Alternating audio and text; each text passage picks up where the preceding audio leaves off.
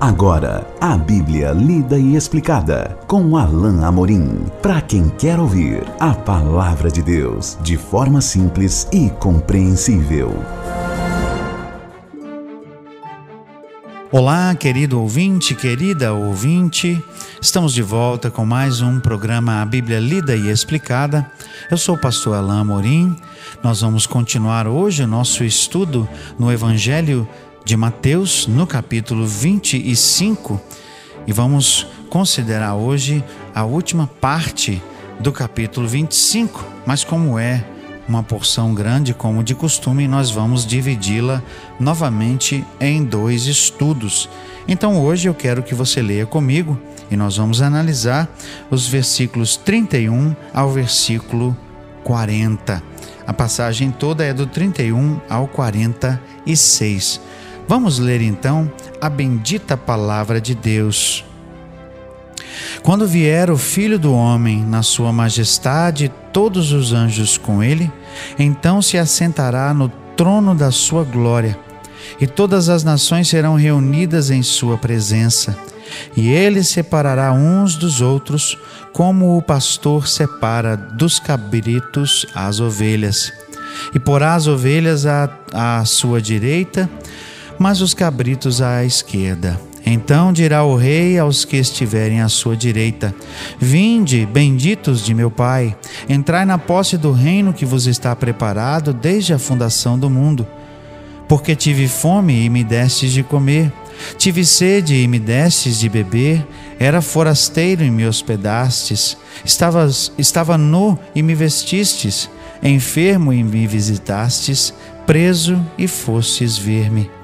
Então perguntarão os justos: Senhor, quando foi que te vimos com fome e te demos de comer, ou com sede e te demos de beber? E quando te vimos forasteiro e te hospedamos, ou nu e te vestimos? E quando te vimos enfermo ou preso e te fomos visitar?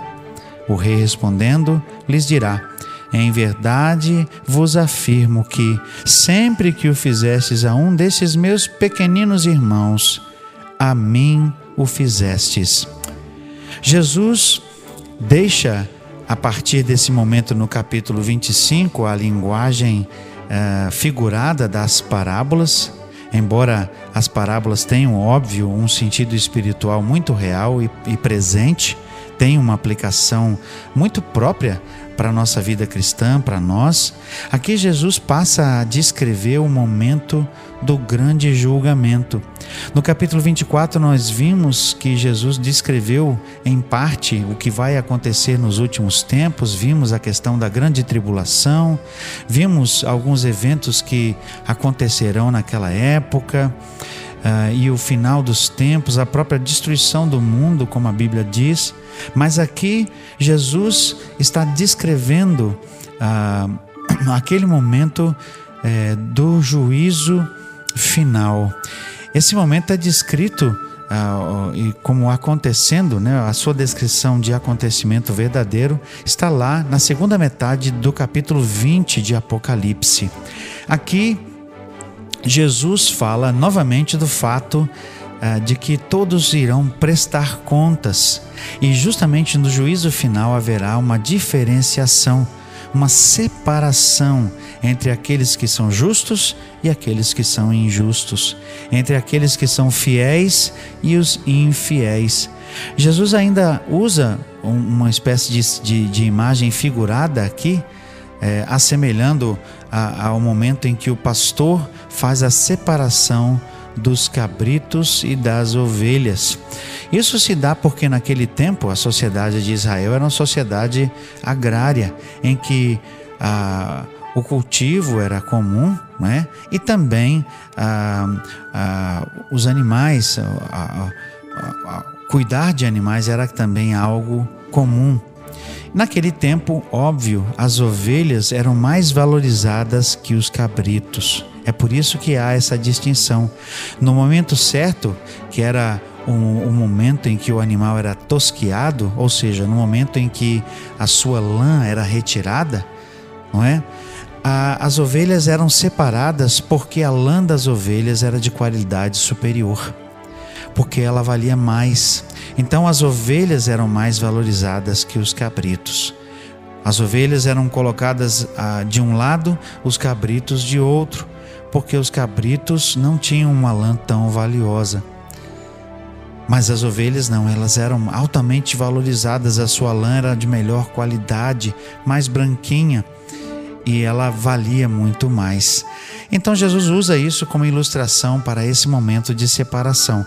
Vejamos então o que nos diz o texto: quando vier o Filho do Homem, Jesus, na sua majestade e todos os anjos com ele, então se assentará no trono da sua glória e todas as nações serão reunidas em sua presença. Esse é um fato que nós precisamos nos atentar plenamente. Jesus veio uma primeira vez, humilde, numa manjedoura. Nós estamos agora já nos aproximando do final do ano em que nós celebramos mais uma vez o Natal. E eu fico me lembrando daquelas imagens de Jesus com um bebezinho no presépio. Mas a segunda vez que o Senhor Jesus voltar, o texto diz, ele voltará em, ele voltará, perdão, em grande poder e glória. Todos os seus anjos voltarão com ele e ele se assentará no trono, ele será o rei. Apocalipse capítulo 19 diz que Jesus voltará como rei dos reis, senhor dos senhores. O verso 32 aqui diz que todas as nações serão reunidas em sua presença. O Senhor Jesus voltará como rei e também como juiz. Ele vai fazer a separação de uns dos outros. O texto diz: Como o pastor separa dos cabritos as ovelhas. Verso 33 continua dizendo o seguinte: Porá as ovelhas à sua direita, mas os cabritos à esquerda. Então dirá o rei aos que estiverem à sua direita: Vinde, benditos de meu Pai, entrai na posse do reino que vos está preparado desde a fundação do mundo. Jesus tem uma promessa para todos nós que o servimos.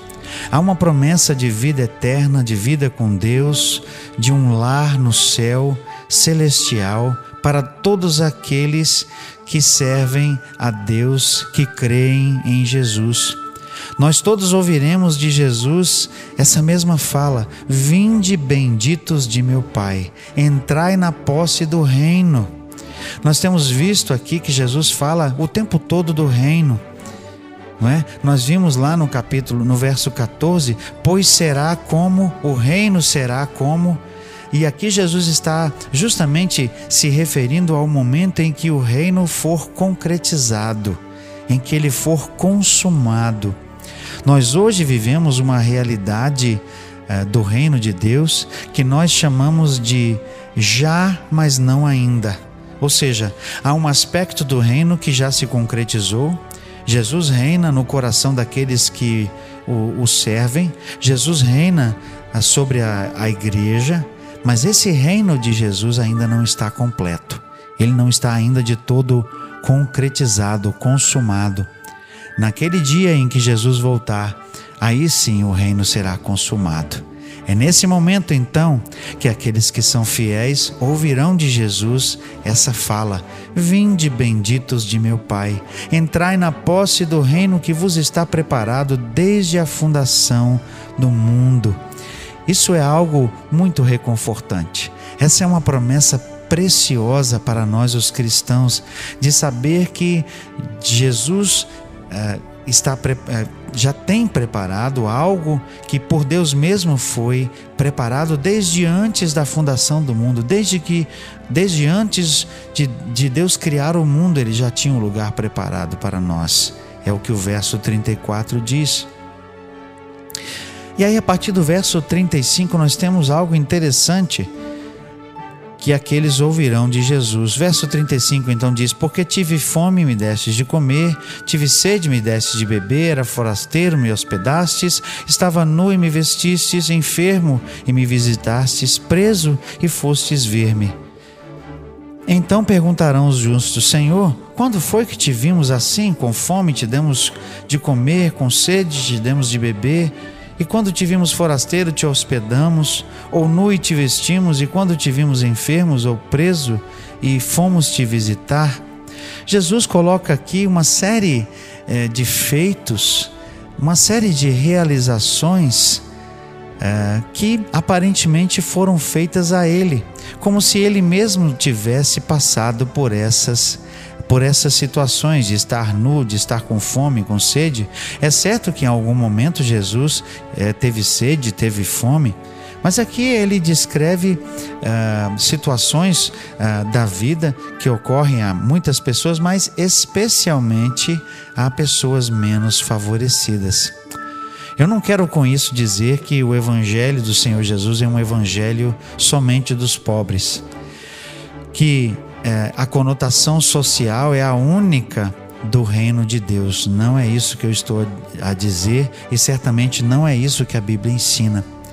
Mas a Bíblia ensina, sim, que o cuidado com as pessoas menos favorecidas é algo que Deus deseja. Que o cuidado com as pessoas menos favorecidas, com aqueles que têm necessidade, é, é algo que agrada a Deus.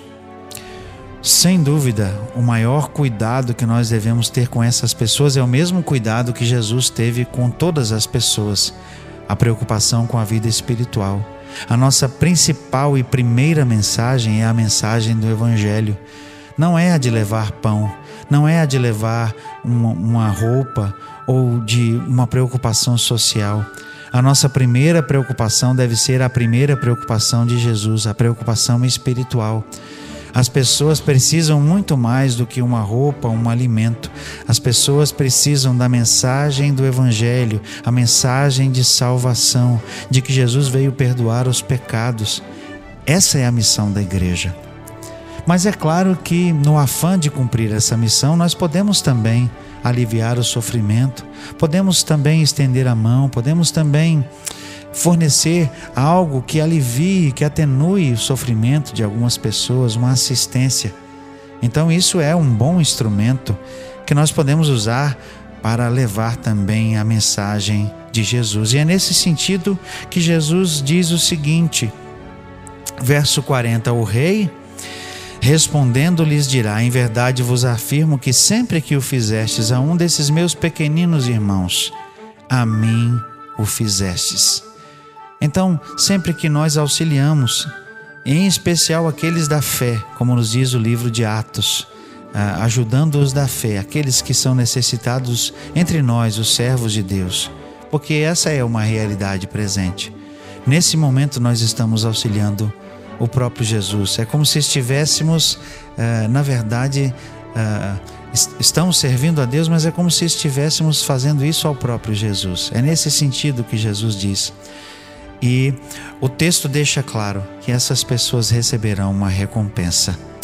E isso me faz perguntar e lembrar para mim e para você o que você tem feito, a quem você tem servido, a quem você tem ajudado. Melhor ainda, qual é a sua motivação ao fazer isso? Porque nós não podemos ajudar as pessoas simplesmente para ser para chamar a atenção dos outros. Lembre-se, os fariseus faziam isso no tempo de Jesus e Jesus os reprovou. Nós não podemos pensar que vamos ter algum tipo de ganho, ou seja, nós não podemos fazer o bem às pessoas pensando que teremos algo em retorno, porque Deus conhece o coração e Deus conhece a motivação. Então, duas perguntas para a gente pensar profundamente nesse momento. A primeira, estamos fazendo coisas boas pelos outros? A segunda, também importante, qual é o nosso motivo? Qual é a nossa motivação ao fazer isso? Se estamos fazendo isso para Deus, sem pensar uh, no, no retorno, sem pensar em receber algo em troca, certamente receberemos do Senhor a comenda o elogio. Certamente ouviremos do Senhor: Vinde benditos de meu Pai. Nós vamos continuar no nosso próximo encontro com a última parte do capítulo 25, o último trecho, considerando ainda a parte final desse trecho que estamos estudando aqui. Até lá então, que Deus abençoe a sua vida. Acesse agora nossa plataforma e baixe os podcasts www.rede316.com.br. A Bíblia lida e explicada com Alain Amorim.